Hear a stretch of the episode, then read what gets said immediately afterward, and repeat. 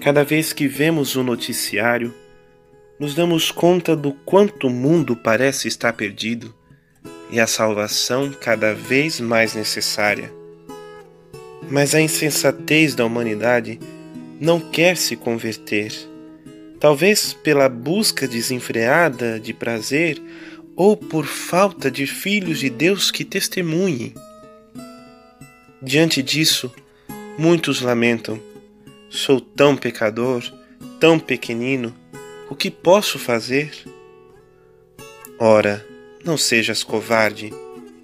Deus quer precisar de ti para salvar o mundo. Ele sabe teus medos, teus fracassos, tua pequenez, mas ainda assim ele te quer. Ele te chama. Qual será então a tua resposta?